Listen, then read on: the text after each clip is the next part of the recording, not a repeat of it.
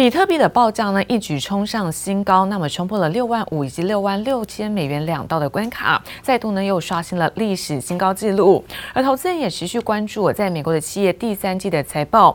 美股看到在四大指数大多收红，而中场在道琼部分再度呢收高了一百五十二点，涨幅在百分之零点四三。科技股纳斯达克呢是下跌了七点四一点，跌幅部分在百分之零点零五。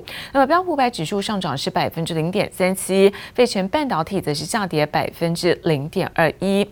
再来看到是欧洲的相关消息，德国在九月份生产者物价指数是月升百分之二点三，那么年升百分之十四点二，创下是将近五十年来的最大增幅。投资人也关注了一连串是企业财报的消息。我们看到食品跟饮料股走高，但在基础资源股是出现了下挫。欧股主要指数可以看到开低之后震荡，那么中场是维持在红盘做收。德国部分小涨百分之零点零五，而法国股市涨幅在百分之零点五四。Finally, I'm going to pop in because I've just noticed what Bitcoin is doing. I think we are at a new high, if I'm not mistaken. 美国第一档比特币 ETF 上市，比特币果然迎来蜜月行情，一举冲破先前高点，站上历史新高。投资人持续聚焦企业财报表现，尽管 Delta 变种病毒拖累了经济复苏进度，不过美国旅客从夏季开始渐渐出现回笼迹象，航空业终于出现转机。美国联合航空第三季缴出亮眼财报，营收七十七点五亿美元，虽然仍面临亏损，但亏损程度小于预期。United says it plans to fly 77% of the capacity that it flew in 2019. At the same time, revenue is going to decline as much as 30% compared to what it was in 2019. And yet the stock, guys, is higher this morning. 航空业的运量距离疫情前的水准还差了一大截，但已经令市场感到欣慰。美国把控制疫情的希望投注在扩大疫苗接种，美国政府打算让五到十一岁的儿童也接种新冠疫苗。Like many parents around the country, I am so excited for the prospect of a vaccine for kids. This will be an important milestone. But every child who's vaccinated means one fewer uh, child who is susceptible to the risks that we see right now. We expect the FDA and CDC's decision on Pfizer's COVID 19 vaccine for children ages 5 through 11 in the next couple of weeks. And should the FDA and CDC authorize the vaccine, we will be ready to get shots in arms.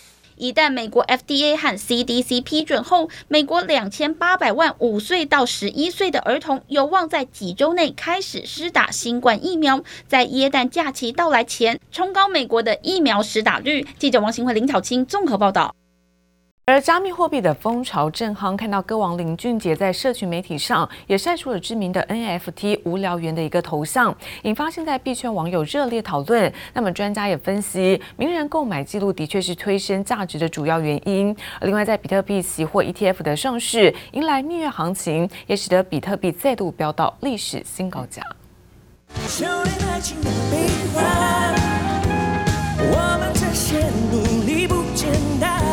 网友直呼金曲歌王林俊杰除了修炼爱情，也修炼起 NFT 艺术品。原来是 JJ 在 Twitter 上晒出一只头戴迷彩帽的猿猴头像，这可是知名的 NFT 无聊猿，引发币圈网友热烈讨论。贴文标题上，这只无聊猿应是麻吉大哥黄立成所赠送，价值已来到三十二枚以太币，大约十二点三万美元，三百四十万台币。像无聊猿这类的例子来说，最重要的价值是社交价值。NFT 的特性是可以记录每一笔交易，它所呃代表背后的一个交易者。啊这个钱包就是哦，比如说 Stephen Curry 的，比如说林俊杰的，那也就是会使得这一个头像它本身的价值会比起同一系列的其他头像来的特别的高。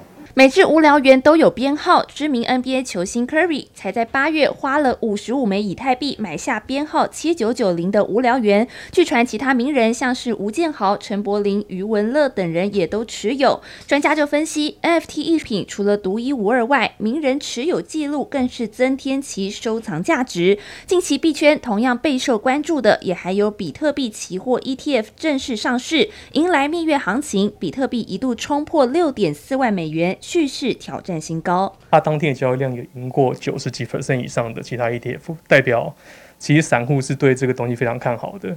年底看到十万的几率应该是蛮高的。加密货币话题热度高，也吸引不少投资人疯狂抢进，但毕竟属于高风险资产，也有空头虎视眈眈，投资上还是务必谨慎为宜。记者周田丽连续修台北采访报道。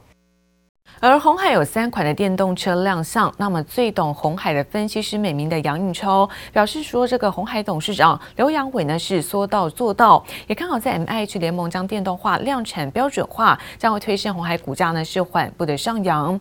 杨应超也进一步指出，那鸿海再报两年是没有问题，但短期目标价两百元是有难度，那么建议可以长期的持有。而至于在波段操作的投资人，现阶段他认为合理的价位在一百以及到一百二十。之前只是一个概念，它现在产品推出来，还开车开得出来，Model C、E 跟 T，所以总的来讲，我觉得红海他说到做到。红海刘兰伟他讲，他下个里程碑就两年左右，他要量产他的 Model C，也就是说，它能如果在台币一百万之内能卖的话，那就不得了了。红海科技日大秀硬实力，三款电动车亮相，有最懂红海分析师美名的杨应超再次竖起大拇指，称赞红海董事长刘扬伟说到做到。看好红海挟着低成本、大量化优势推出 MIH 联盟，将汽车 EV 当作大 iPhone 量产标准化，加速打造红海下一个兆元产业。MIH 是一个很聪明的想法，就是说他希望把这整个平台标准化，有点像现在的 PC 或手机，有所谓公版的概念。公版的话，就是说基本上谁说都一样，红海负责生产设计。那品牌就给他们贴牌，像现在 HP、像 Dell、甚至苹果都可以算贴牌的。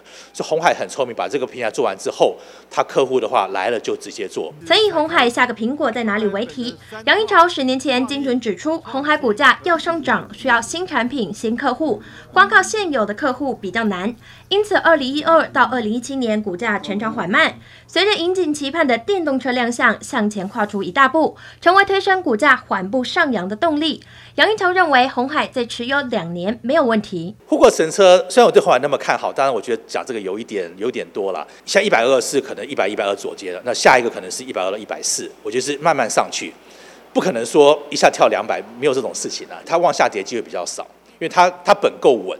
因为它现在大客户什么苹果啊，什么电脑啊，或现在 server 卖得很好嘛，什么 storage，呃，什么云端都没有问题，就基本上它它底没问题，就它有点像保底的概念。杨一超坦言，鸿海短期目标价两百元有难度，但本益比低，下跌空间相对小，建议红海长期持有。投资人如果波段操作，现阶段合理区间在一百元到一百二十元之间。而通膨与升息议题也紧牵市场后市，也得持续关注。记者叶伟玲、欧俊杰台北采访报道。而科技部在昨天举办了活动，庆祝国家太空中心哦成立三十年。而广达董事长林百里表示，未来十年全球会进入到超高速运算，而台湾不能够缺席。同样出席的看到友达董事长彭双浪也表示，ICT 技术呢在太空产业是应用广泛，期待太空中心哦带动是产业的一个成长。而至于在最近笔电市况的杂音频传，林百里则是强调，这个需求还是十分强劲。限电政策会不会对于组装上面有一些影响？那没有问题，目前出货状况都还顺利，顺利顺利。面对限电以及笔电需求放缓种种市况杂音，广达董事长林百里强调，现在需求还是十分强劲。林百里二十号出席太空中心成立三十周年庆祝活动，谈到近期火热的太空产业，林百里表示，台湾的科技强项将成为太空产业供应链后盾。那我们有很好的基础了，但是。因为太空通信又是一个新的一个应用了，新的规格了哈，都能说要加强研研发，还可以呃能够有竞争力了。我想现在还是初步而已了，呃，未来的十年有太太多的进展。